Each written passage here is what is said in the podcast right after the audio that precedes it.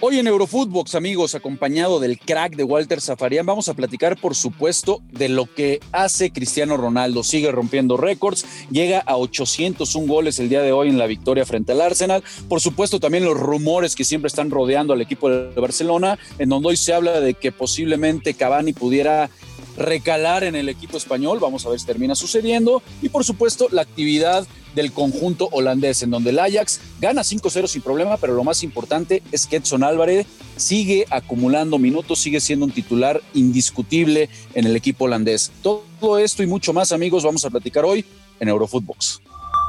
Esto es Eurofootbox, un podcast exclusivo de Footbox.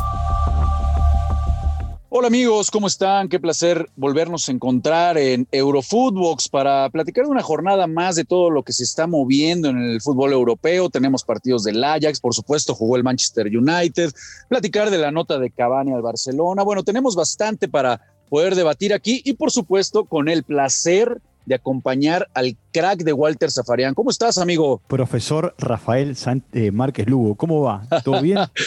Todo bien, mi querido Walter, todo muy bien. Pues, pues aquí viendo caray a Cristiano que, digo, ya, ya. Qué bárbaro. Lo repetimos y lo repetimos, amigo, pero este tipo no tiene llenadera, parece que no tiene límites. Yo te, lo puedo definir con una palabra. Por favor. Es, es un depredador. Tal cual, tal, tal cual. Es increíble lo que sucede hoy. Digo, a ver, vamos, vamos si quieres, este, recapitulando, porque llega hoy a 801 goles en la victoria del Manchester United frente al Arsenal, en donde en el primer gol eh, hay, hay polémica ahí porque viene un pisotón de Fred sobre De Gea, fueron al bar, lo tuvieron que revisar porque De Gea se queda en el piso. Me parece que buena decisión eh, arbitral al final el darlo por válido, pero después, bueno, viene la remontada del conjunto del United y por supuesto de la mano de Cristiano. 450 goles con el Madrid, 129 con el eh, United, 115 con la selección de Portugal, 101 con la Juve y 5 con el Sporting. Platícame, por favor, mi querido Walter. Sí, y yo te voy a agregar algo más. Eh, lleva 801 goles y el jugador en actividad que lo sigue es Messi, que tiene 756. Es decir, que en este momento a, Messi le sacó 45 goles de diferencia. O sea, se, ve, se ve complicado que en algún momento crees que Messi le pueda arrebatar ese, esa cantidad de goles. ¿Lo ves descabellado? A ver, hay una, hay una realidad. Messi tiene un par de años menos que Cristiano Ronaldo. Sí. ¿No? Entonces, podría darse esta situación. Ahora, vos mira esto. Cuando él eh, arrancó toda esta situación, él estaba lejos de Pelé, que era el máximo goleador, con 762 goles. No solamente lo alcanzó, sino que lo pasó. Y hoy a, a Pelé le sacó a ver 39 goles. A Pelé, eh, sí, sí, lo están escuchando bien, ¿eh? A, Pelé ya le sacó, bueno, es, impresionante. ¿Qué sería, Walter, entonces de este Manchester United sin la figura de Cristiano Ronaldo? ¿Sería un equipo medio pelo? Sí, sí, por eso lo fueron a buscar. Por eso lo fueron a buscar. Eh, porque aparte, vos fíjate que lleva 12 goles en los últimos 16 partidos con el United. Y, ahora entonces que lo ponemos ya entonces como el el, eh, eh, qué lugar le vamos a poner a Cristiano, porque yo me mantengo en lo que decía Walter, y no sé si compartas, eh, más allá de que esto es de gustos y, todo el mundo puede opinar acerca del fútbol, yo creo que este, este hombre está a base de números y de récords, comprobando que se tiene que sentar en la mesa de los mejores del mundo en la historia. No, eso olvídate. Y te voy a decir una cosa, debe ser el mejor cabeceador que hoy hay en el fútbol mundial, creo que no hay un cabeceador como él. Es más, yo creo que los tres mejores cabeceadores que hoy tiene el fútbol europeo son él, Ramos, que casi no juega, y Godín, que, que juega menos. Eh, y después, cuando yo te digo es un depredador, es porque él tiene una viste que el otro día yo te hablaba de la zanahoria por delante. Él tiene una zanahoria, Él, tiene, una zanahoria por delante que tiene que ver con esto. Fíjate, en este año que pasó, en la Euro no la ganó, rompió seis récords. Sigue batiendo récords cuando los tiene que romper, pum, los rompe. Eh, y, la verdad, él no, se fija si el rival es, eh, a ver, Arsenal, Brentford, Crystal Palace, si es eh, West Bromwich Albion o si es un partido contra el Middlesbrough por, por, la FA Cup. Él convierte los goles. Si es con Portugal contra Serbia, es contra Serbia. Si es con Portugal contra Liechtenstein, es contra Liechtenstein. Los goles para él valen todos igual, cosa que debería ser así. Yo creo que hay un, grupo eh, en el periodismo que dice, no, mira, no le hizo goles a nadie. No, los goles hay que hacerlos. No importa si el rival es Isla Feroe o eh, el rival es España. Y, después otra cosa. Eh, hoy dirigió su primer partido Ralph Ragnick como técnico de del United. Y mira, mira, mira este detalle. Él fue quien promovió a Neuer en Schalke, Radnick. Fue quien aconsejó a los dirigentes de Hoffenheim comprar, comprar a un tal Bob Firmino, Roberto Firmino, cuando era desconocido en Europa. Sí. Eh, en un momento fue y le dijo a los dueños de Leipzig, hay que fichar a Joshua Kimmich y a Timo Werner. En un momento le dijo a los, a los dirigentes del Salzburgo, hay que traer a eh, Nevi Keita. En un momento fue y le dijo a esos dirigentes del Salzburgo, hay un futbolista al que le eché el ojo, eh, que tiene 18 años. Cómprenlo porque van a ser no solamente, no, solamente va a ser un gran goleador, sino que va, lo van a vender por mucha plata. Y ese jugador jugaba en el molde y era nada más y nada menos que Erling Haaland. Nada más. Y como, como frutilla del postre, él fue y le dijo a los dirigentes de Leipzig, si quieren reestructurar este equipo, y quieren pelear cosas importantes, vayan y sáquenle el técnico al Hoffenheim. Porque Nagelsmann es el técnico del futuro. Ese es el técnico que hoy dirige a Cristiano Ronaldo. Oye, te agregaría, Walter, aparte cómo se han eh, pues desvivido en elogios dos figuras como Tuchel y como el mismo Klopp acerca de lo que, de lo que es este técnico, eh, apoyando precisamente lo que mencionas. Pero ¿sabes por qué? Yo, te voy a decir por qué. Porque Ratnik es el padre de los entrenadores. Sí. ¿Viste, viste que, a ver, voy a, voy a decir algo que, a lo mejor suena, suena, suena mal, pero quiero que se entienda bien.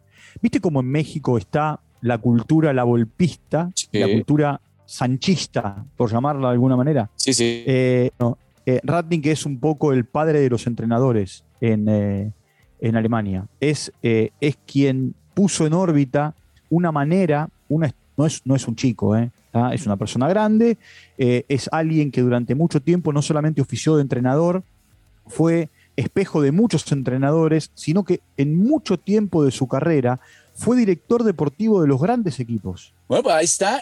Por eso, por eso, por eso Tuchel y Klopp se deshacen en elogios eh, porque, porque saben, porque saben las capacidades y las condiciones. Y no tengas dudas que cuando tengan que enfrentarlo, no solamente se van a deshacer en el elogio, sino que van a ir con mucho placer a saludarlo. Y ahora llega Walter cuando nadie lo teníamos en la órbita, porque recordarás que aquí mismo en Eurofootbox se hablaba de que si Pochettino en algún momento, que si Dan, o sea, se barajaban 20 mil nombres, ¿no? Que si Cristiano estaba apoyando, y de repente aparece, eh, aparece Ragnick.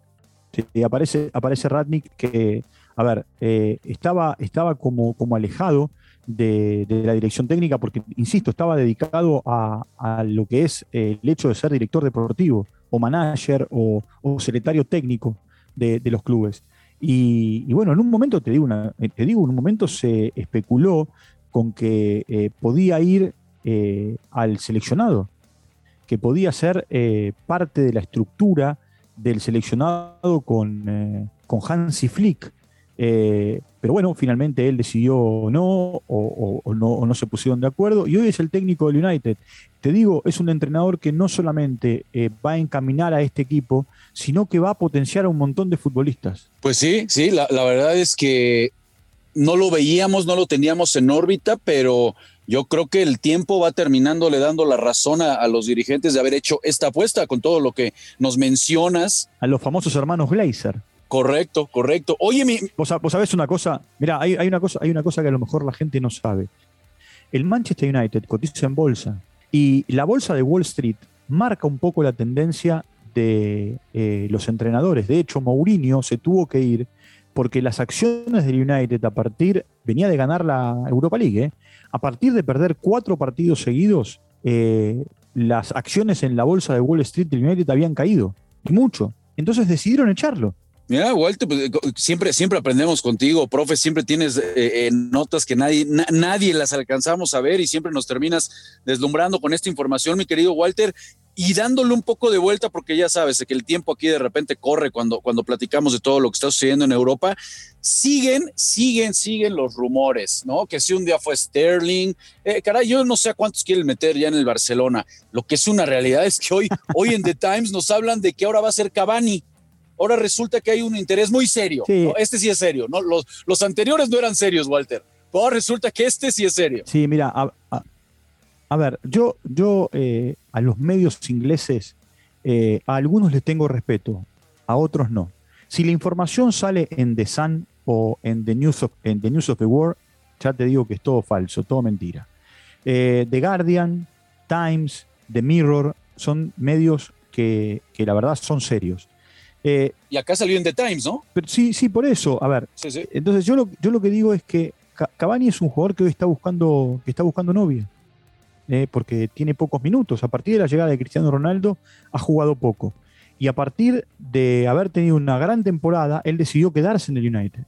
Eh, y si seguimos con esta historia de Agüero, que no sabemos hasta dónde y hasta cuándo podrá estar, y la verdad, la ventana de enero es una buena ventana para que el Barcelona vaya a buscar un jugador así, que puede jugar por adentro, que por adentro o por afuera. Porque aparte iría a un costo muy bajo, ¿no, Walter? Iría a un costo muy bajo. Sí, tendría, tendría, que comprar tendría que comprar los seis meses que le queda de contrato, nada más. Sí, y, quedó evidenciado, el otro día lo platicábamos, que lo que le hacía falta precisamente a este equipo del Barça era un, killer, ¿no? Alguien, alguien que estuviera ahí al final y pudiera invocarla. Sí, y te voy a decir una cosa. Eh, yo creo que Cavani, así como estuvo muy motivado en la temporada pasada, llegaron a la final de la Europa League eh, y no la ganaron por los famosos penales y tuvo un gran torneo.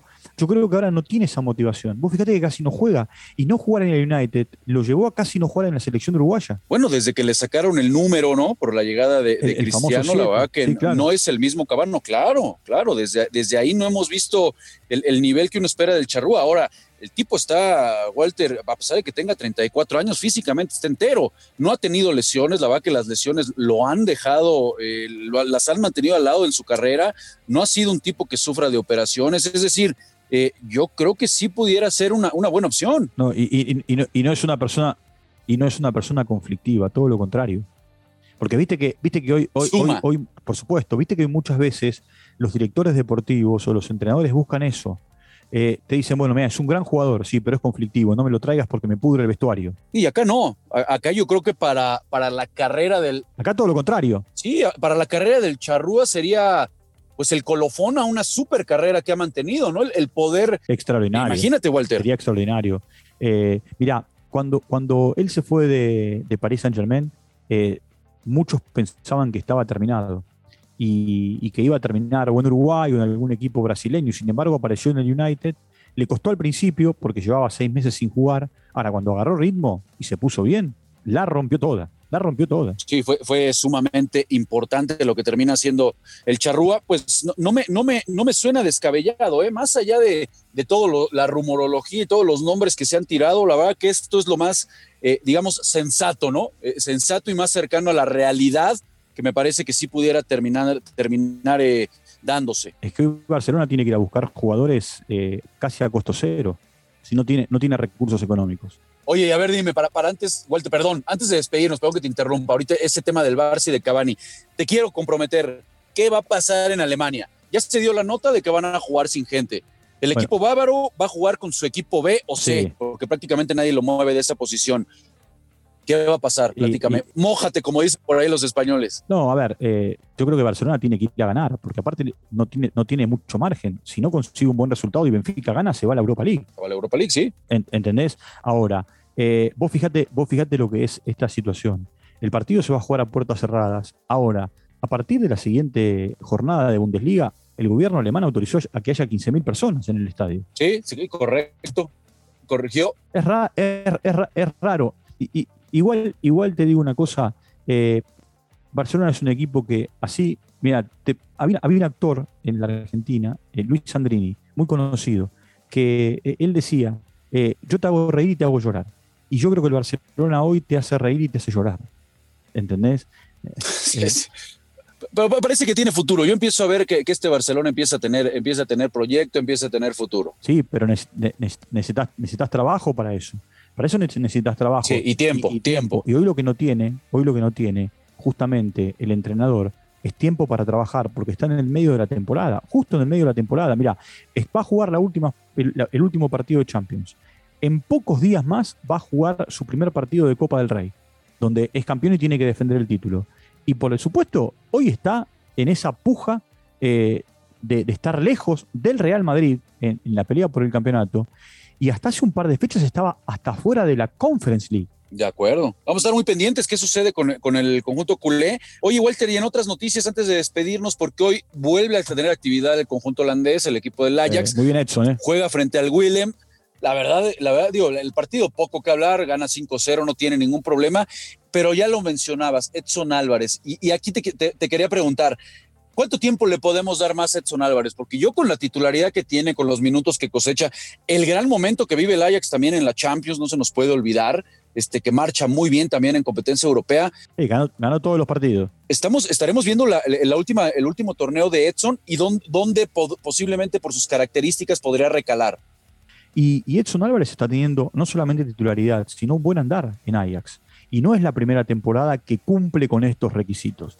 Entonces, también, también depende de lo que él quiera ¿eh? y de lo que el Ajax quiera. Eh, a ver, por supuesto, si aparece una oferta, se vende. Ajax siempre ha sido un club vendedor. Históricamente ha sido un club vendedor. Eh, pero después también es, es, saber qué es lo que quiere él. Si quiere salir de esa zona de confort. Mira, ayer con Marion charlábamos sobre Laines, sobre el Chucky y, sobre Vázquez. Y, un poco tiene que ver con esto, ¿no? Si ellos quieren salir de esa zona de confort eh, e, e, ir a probar otro lado, hoy, de cara al Mundial, de cara al Mundial, yo no me iría de Ajax. Sí, muy, pendiente. Lo que es una, una, realidad es que vive un gran momento el, mexicano. Comparto, posiblemente hasta después del Mundial tendría que venir una salida. Pero mi querido Walter, se nos acaba el tiempo. Mi querido profe, maestro, amigo, crack se nos acabó el tiempo aquí con mi, con mi Fede, que ya nos anda presionando. Te mando un fuerte abrazo, pero pues en la semanita platicamos, ¿no? Aquí en Eurofootbox. Sí, por supuesto. Abrazo grande, Rafa, querido. Buen fin de semana. Igualmente, amigo. Y por supuesto también a todos ustedes les mandamos un fuerte abrazo. No olviden escucharnos en Spotify, seguirnos de lunes a viernes, por supuesto también en nuestras cuentas personales y pueden encontrar Footbox en todas las redes sociales. Escríbanos, háganos saber lo que piensan. Les mandamos un abrazo, banda, y nos escuchamos en la semanita. Esto fue Eurofootbox, un podcast exclusivo de Footbox.